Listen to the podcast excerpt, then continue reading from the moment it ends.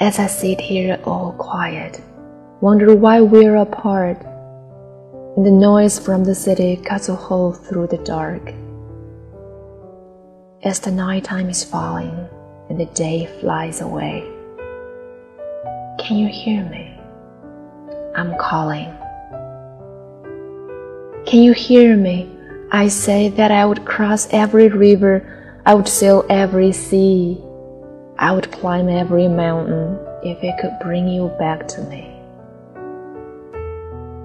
I would part every ocean, I would catch every star, I would cross every river to be right where you are. Baby, lower your shoulder and relax for a while. You've been running for ages. You have run all your life. But you know, there will always be a part of you here. So wherever life takes you, you will always be near. Many things I should have done.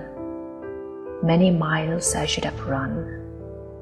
Many fights I should have won, and if the stars fall down tonight and all is lost, no hope in sight, I'll think of you, and I'm alright.